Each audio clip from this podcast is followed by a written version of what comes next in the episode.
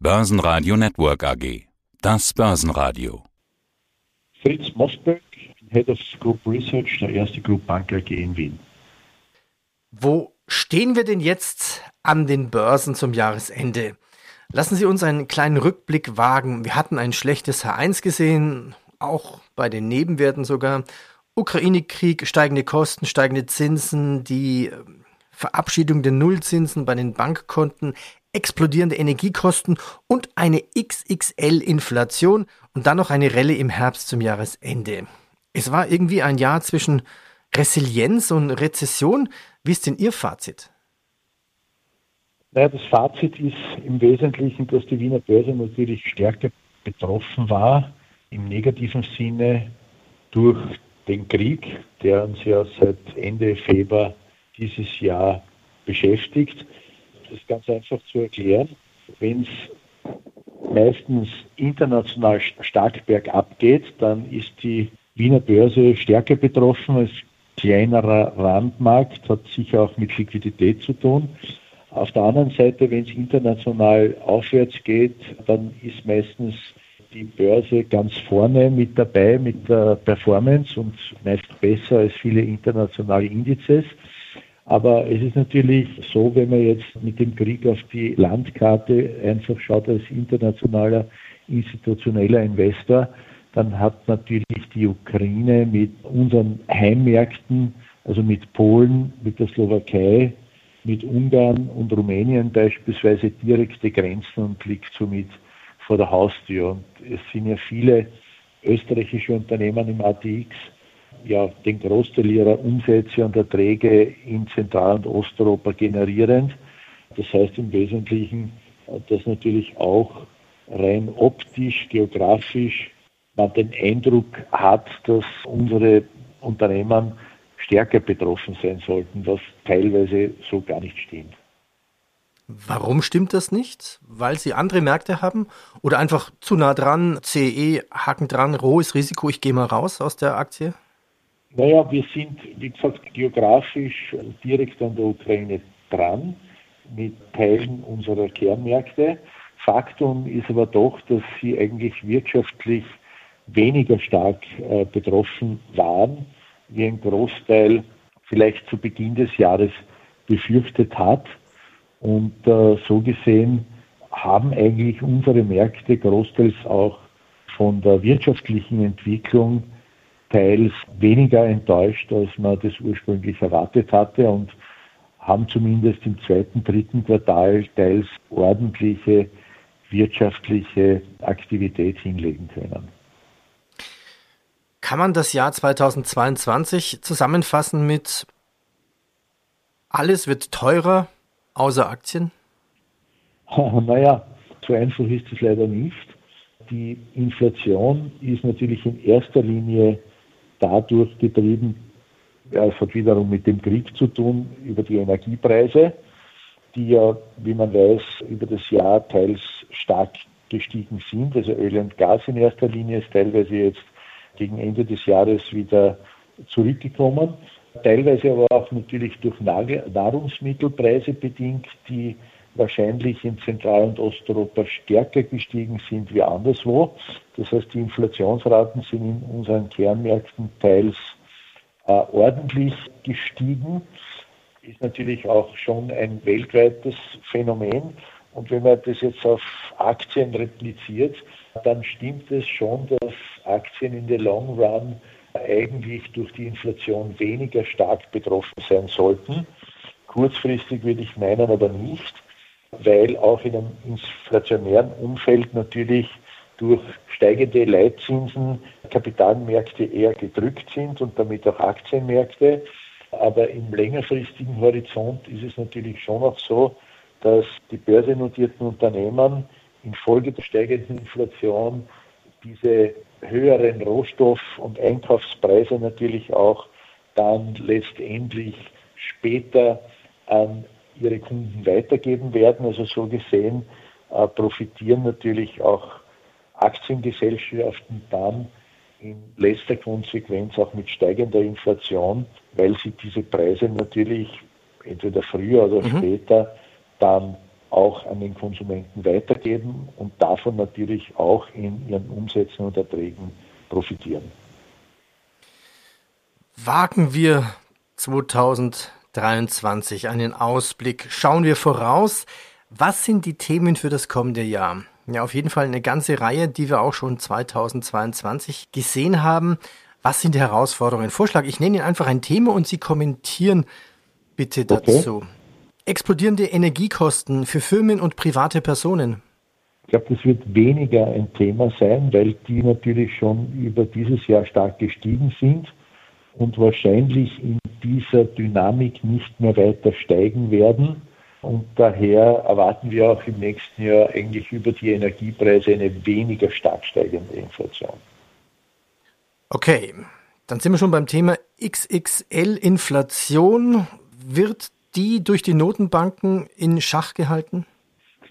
Auch das ist einerseits eine sehr interessante Frage, auf der anderen Seite schwierig zu beantworten. Denn solange die Inflation in erster Linie so stark von Energiepreisen getrieben ist, ist auch die sogenannte, ja, das Gegensteuern der Notenbanken wahrscheinlich nicht wirklich effizient. Das heißt, in letzter Konsequenz, natürlich, wenn die Inflation steigt, müssen sich die Notenbanken etwas einfallen lassen.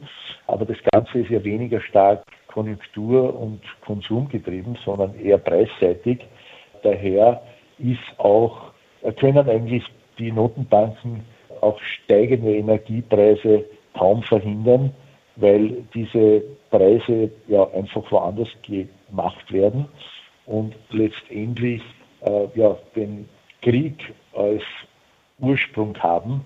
Und so gesehen kann man natürlich auch schwer mit Leitzinserhöhungen gegen die Energiepreise äh, steuern.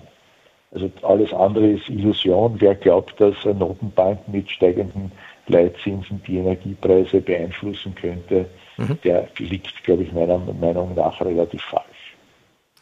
Rezession, ja, nein. USA, Europa, Österreich oder eine Rezession vielleicht einer anderen Art? Rezession mit Vollbeschäftigung? Ja, die Rezession hat sicher äh, teils einen anderen Hintergrund. Also bis dato haben zumindest unsere Kernmärkte im heurigen Jahr im Vergleich eher ausperformen können und haben positiv überrascht, weil sie weniger stark betroffen waren als ursprünglich angenommen. Wir glauben aber, dass auch unsere Märkte, die in der Regel outperformen, äh, zumindest Westeuropa, teils in die Rezession gehen werden.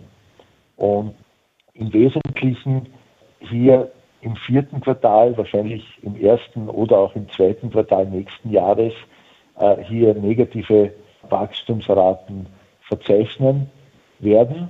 In Summe gesehen glauben wir aber doch, dass eigentlich unsere Region nach wie vor im ja, Umfeld her, in dem Umfeld doch ja, ein Wachstum auf jeden Fall im Durchschnitt verzeichnen wird. Also wir rechnen für nächstes Jahr 2023 äh, mit einem sehr, sehr moderaten Umfeld, das alle Volkswirtschaften quasi inkludiert und umfasst.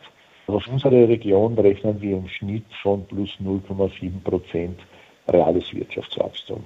Also nicht mal eine Rezession. Weiteres In Summe gesehen nicht. Also wenn man jetzt nur rein die blanke Zahl für 2023 betrachtet, äh, jetzt ist natürlich die Frage, wie man Rezession definiert. Die Rezession werden wir schon sehen, vorübergehend. Also wenn man sagt, der Rezession ist mehr als zwei Quartale negatives Wachstum, dann werden auch unsere Märkte Rezessionen sehen. In Summe gesehen zeigen wir aber wahrscheinlich im nächsten Jahr trotzdem ein leicht positives Wachstum.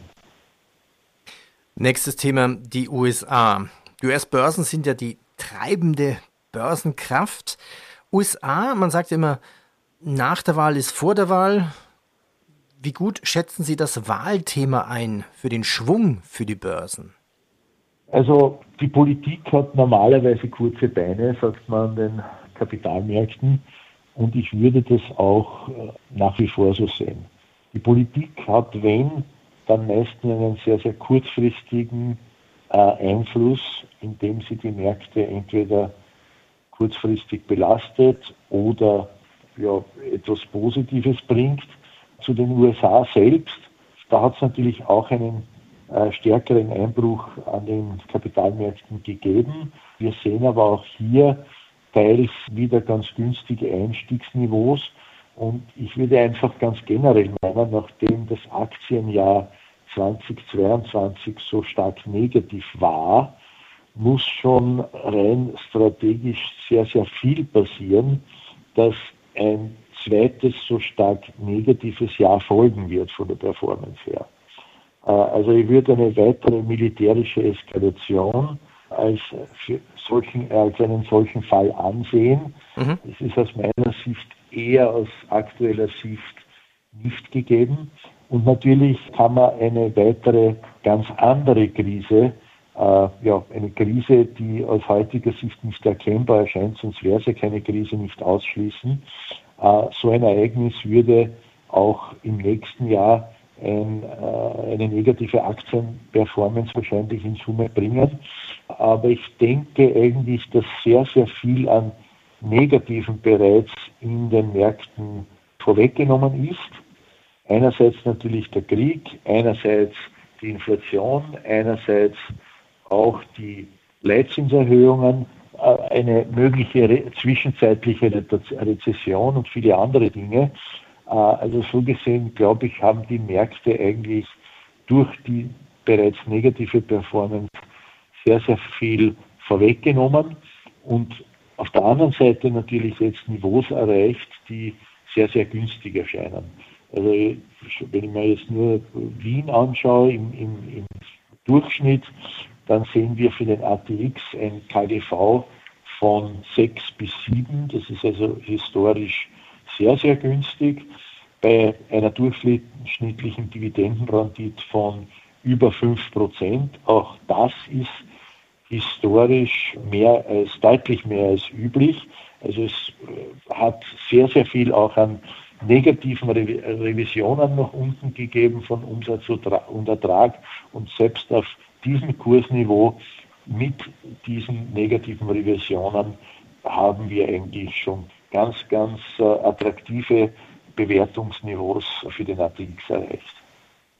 Dann fassen wir doch mal zusammen. Blick ins Jahr 2023. Ja, mit welcher Strategie sollte man dann ins Jahr, ins neue Jahr gehen?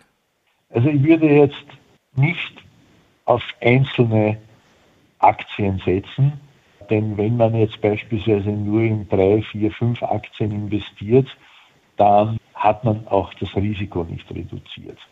Als Privataktionär würde ich einfach einen Fonds empfehlen.